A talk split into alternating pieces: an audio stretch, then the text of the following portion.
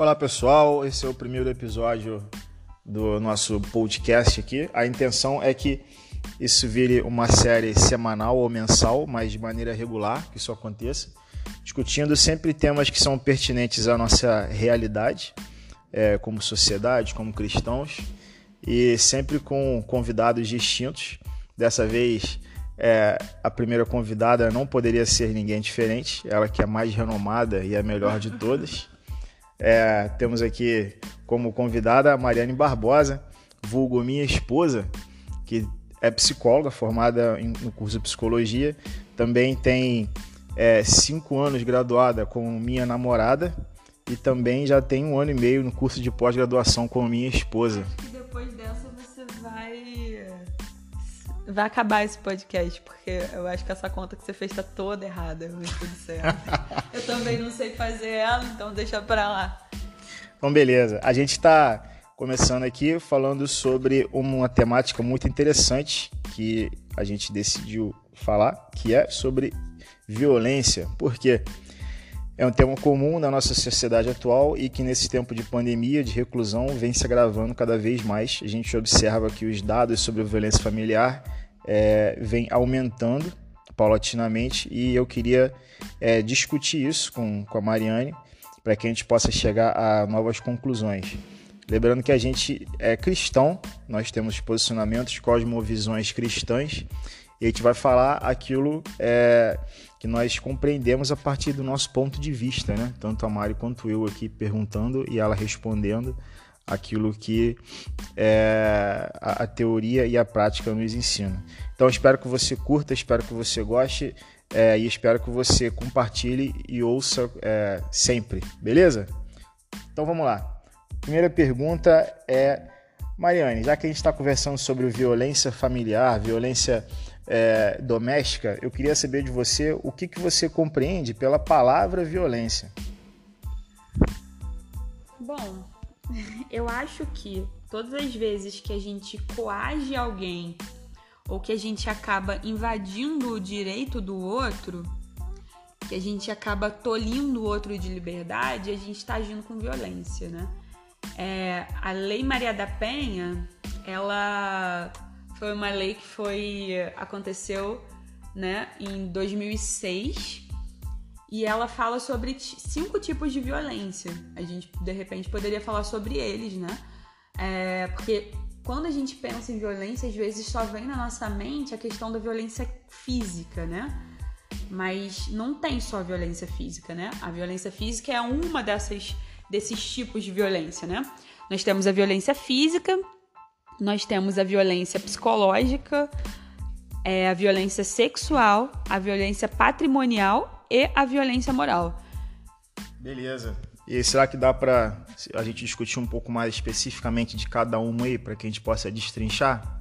Bom, a violência física, eu acho que é, acho que todo mundo é, já já consegue pensar mais facilmente, né? Que é qualquer conduta que acabe ofendendo a integridade física, né? É, da mulher, né? E ela pode ser o espancamento, estrangulamento, sufocamento, lesão com objetos cortantes, ferimentos, torturas, queimaduras, todas essas coisas. É, a violência psicológica é qualquer violência que cause algum dano emocional, né? Diminuição da autoestima do outro, que é, perturbe o desenvolvimento da mulher, é, que pode ser ameaças, constrangimentos, manipulações, humilhações, insultos, chantagens, ridicularizações e muitas outras coisas, né? Então quer dizer, violência não é só bater, não é só violência física. Também pode ser agressão verbal, insultos, coisas do tipo, né? Então a, a partir daí a gente vê que é, violência do ponto de vista legal, né, a partir do que a Lei Maria da Penha diz, ela é mais do que simplesmente bater. Né? Uma mulher pode é, denunciar o, o, o, companheiro dela simplesmente porque ele está humilhando ela, ou porque ele está praticando outro tipo de coisa, né? Sim, exatamente, né? É, o, eu acho que o grande problema é que a gente quando a gente pensa em violência né, contra a mulher, a gente sempre vem na nossa cabeça a violência física. E às vezes nem a própria mulher ela percebe que ela está sofrendo outros tipos de violência, né? É, e é, acho que normalmente nunca começa na violência física. A violência física ela é sempre ela sempre acontece depois de alguma outra violência, né? É, sempre tem alguma outra por trás. A violência psicológica é, sempre tá por trás, né? A violência sexual. E aí acaba desencadeando na violência, na violência física, né? Beleza. Quais são os outros que você estava mencionando aí, continuando? Então, também temos a violência sexual, né? Que é qualquer conduta que que force né, a mulher a, a participar de alguma de relação sexual não desejada, é, que pode ser o estupro, obrigar a mulher a fazer atos sexuais que cause desconforto ou repulsa, é, impedir o uso de métodos, métodos contraceptivos também é forçar a gravidez, forçar matrimônio, prostituição, é, tudo isso se caracteriza como violência Violência sexual, né? Ah, então o camarada que acha que o corpo da mulher é dele, não é bem assim, né? Ele não pode fazer com o corpo da mulher dele o que ele bem entende, né? Ele precisa respeitar é, é, as, as vontades, as necessidades que a mulher dele tem, né? Exatamente. Beleza. Cortei aqui, cortei.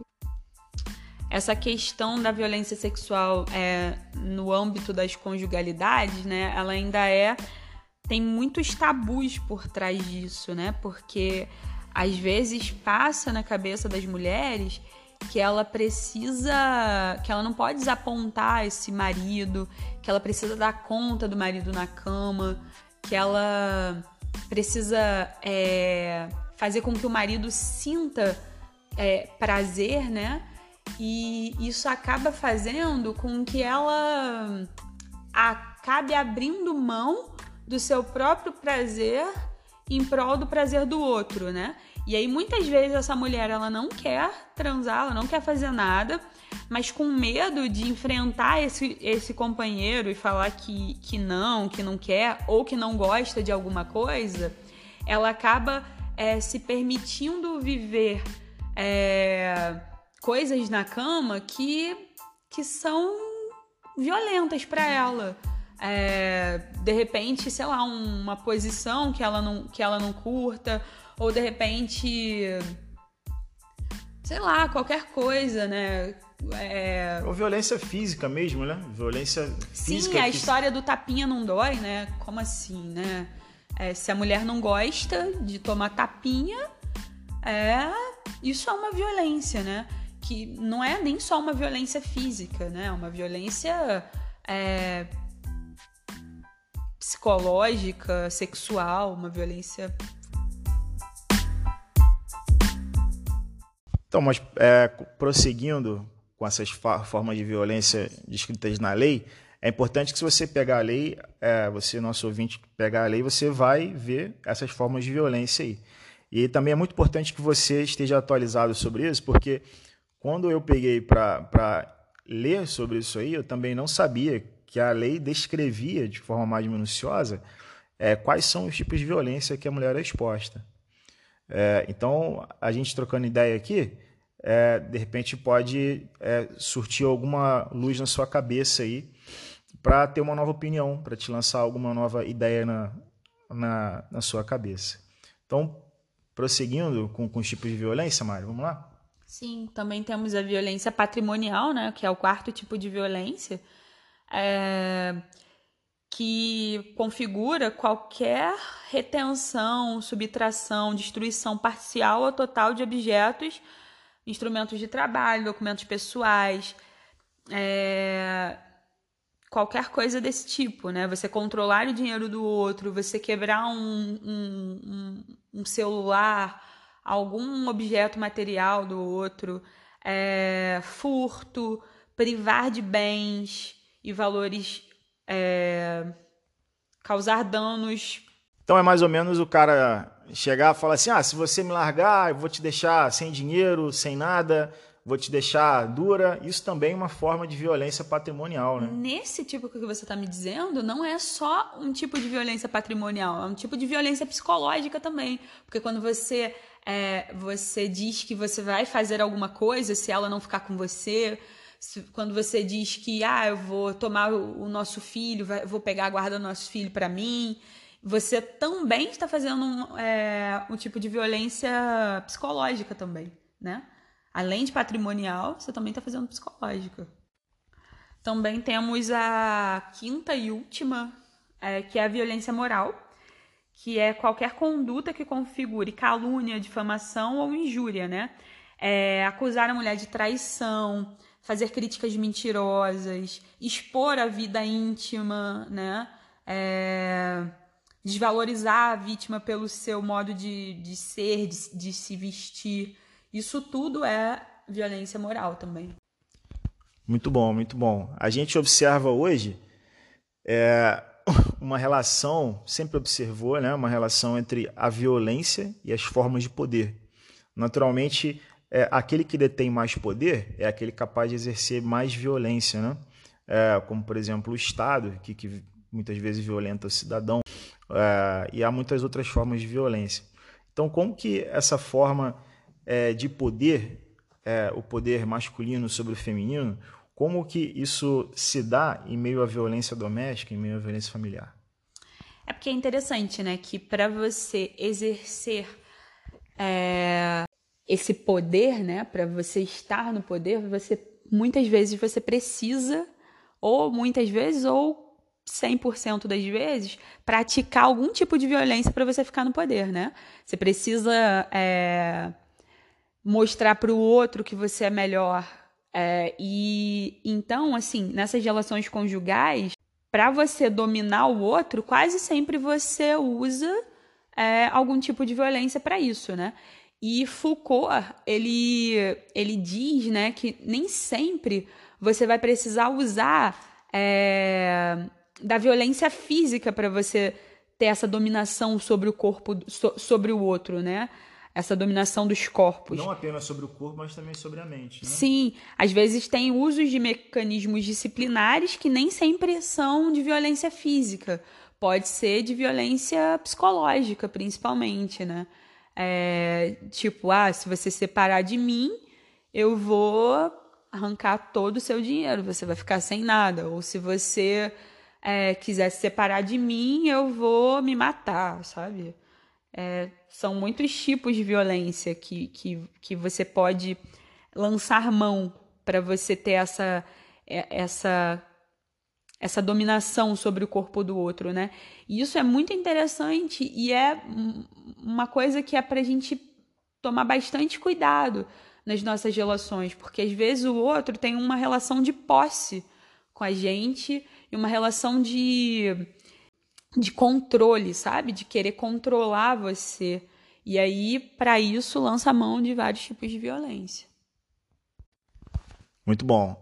Agora, é muito importante que aquele que detém maior força física, no caso de uma relação conjugal é o homem, que ele precise saber também é, manejar é, aquela vantagem física que ele tem, né? Como?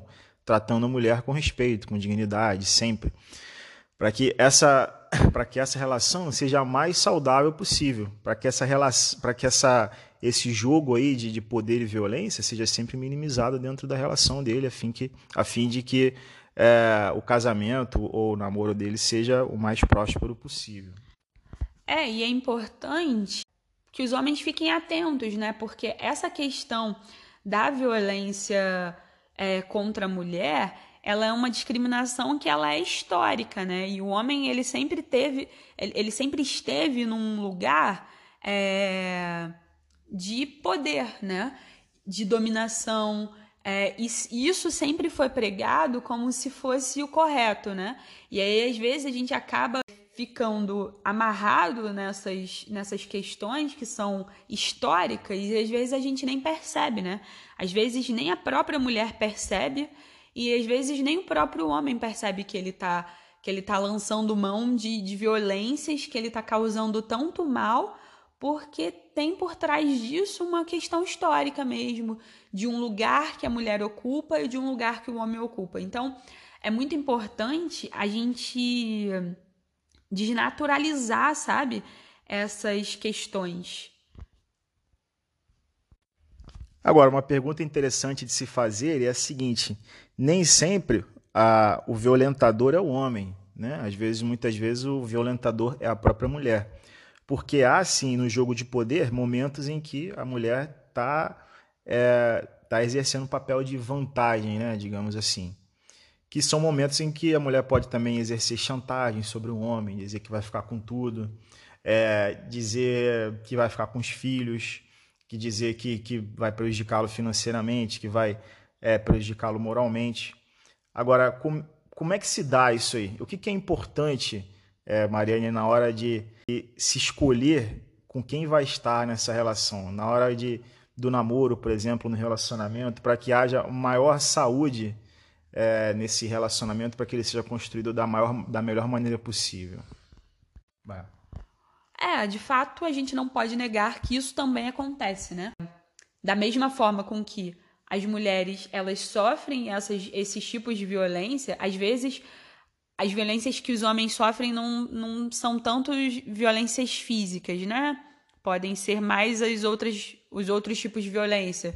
Talvez nem tanto a violência sexual, mas talvez muita violência patrimonial, a violência psicológica. Mas, historicamente, né, é, o que acontece em larga escala e que os dados eles não mentem é que quem sofre muito mais violência é a mulher, por ser por ser mais frágil também, né?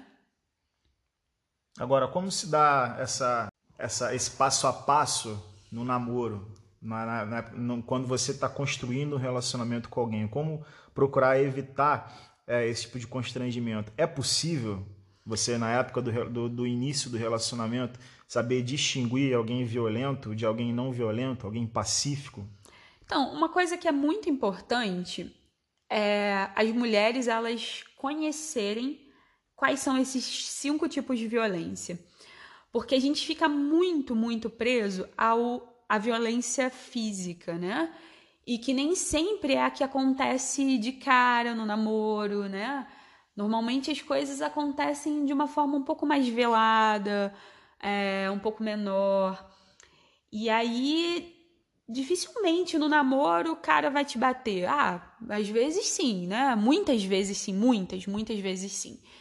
Mas o que sempre vai ter, se o cara for, for violento, se ele for praticar a violência física mais para frente, provavelmente no namoro ele já mostrou algum tipo de violência que não era física, que era violência psicológica, né? E tudo aparece de maneira muito sutil, né? De forma muito sutil. É aquele cara que é o controlador, que é o ciumento demais, que ele quer privar é, a mulher da liberdade, escolher qual roupa que ela vai usar, os lugares que ela pode ir, os lugares que ela não pode ir. Então, é, tudo acontece de uma forma muito, muito, muito mais velada no começo, né? E aí é preciso, principalmente, conhecer quais são esses tipos de. Beleza, então você está dizendo que é fundamental saber escolher, né? Saber analisar com quem você anda e também ter uma análise mais criteriosa né, dos traços de personalidade, comportamento, temperamento, essas questões. É, mas para quem já vive nessa situação, é, por que a demora? Por que tanta demora assim em sair dessa situação é, de violência, dessa violência constante diária que acontece, que a gente vê? Porque no meu dia a dia, as histórias que eu ouço é, no meu cotidiano é de anos e anos alguém sofrendo palavras duras, alguém sofrendo violência física de fato, as vias de fato. Porque essa demora de anos em anos em sair dessa, é, é, dessa relação, dessa, dessa questão de, de guerra que, são o, que é a violência doméstica? É interessante, né? Porque às vezes esse processo de reconhecer que, se, que está sofrendo é, algum tipo de violência, às vezes é um processo lento. Como eu já tinha falado anteriormente, uma grande coisa, é, uma, uma, é muito importante que a mulher ela reconheça é, esses tipos de violência, que ela também desnaturalize comportamentos e pensamentos. É importante também uma segunda coisa que é, é essa mulher ela ter uma independência financeira, porque muitas vezes o que faz ela ficar presa, né, a essa relação, muitas vezes é a questão financeira, porque às vezes essa mulher ela depende desse, desse homem. Também tem a questão quando envolve filho, né? Dela colocar o filho em primeiro lugar e achar é, que vai ser melhor para o filho que ela fique nessa relação, onde tem uma família com pai, mãe. É, e aí, às vezes, ela não olha para a necessidade dela como mulher, ela olha para a necessidade do filho e vai ver se ela sair dessa relação, até, o próprio, até a própria criança vai ficar mais saudável, né? Porque uma relação adoecida desse jeito também acaba, de alguma forma, é, atingindo as crianças, né? É interessante que é, essa, o ciclo de, de violência ele acontece de, com, em três estágios, né? O primeiro é quando o cara ele tá um pouco irritado com alguma coisa, mas aí ele consegue se controlar, né? E aí depois é, já passa para o segundo estágio, que é quando ele explode e a violência acontece, seja ela de qual forma for. E o terceiro estágio é quando ele se arrepende, e aí ele pede perdão. Ele fala que a ama. E aí essa mulher, ela tipo, ah, ele me bateu, mas ele se arrependeu, ele até chorou. Mas. Mas ele me bateu, mas ele até chorou, ele se arrependeu. E aí essa mulher ela vai, ela acha que ele vai mudar. E aí ela acaba perdoando uma vez, e ela acaba perdoando a segunda vez, e ela acaba achando que ele vai melhorar. Porque às vezes elas até usam umas frases que são muito comuns assim. Ele é tão bonzinho, sabe? Ele só me bate. Fora a questão da culpa que acontece, né? Porque é, junto com a violência física, às vezes vem essa violência, essa violência psicológica tão grande, é, dela achar que ela fez alguma coisa errada que provocou essa violência desse marido ou desse namorado, desse parceiro. Mas aí, se a gente for pensar assim, ah, pô, cara, eu tava sem dinheiro, por isso que eu roubei. É aceitável? Eu estava sem dinheiro, por isso que eu roubei? Ah, eu. Poxa, eu não lavei a louça, por isso que ele me bateu. Primeiro que lavar a louça não deveria ser só uma função da mulher, também do, do homem, né? É, por que não?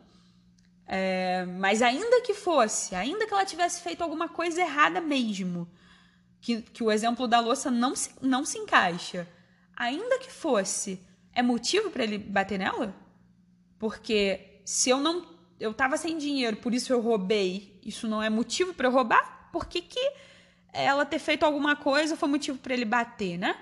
E aí essa questão da culpa, é, ela também está muito presente.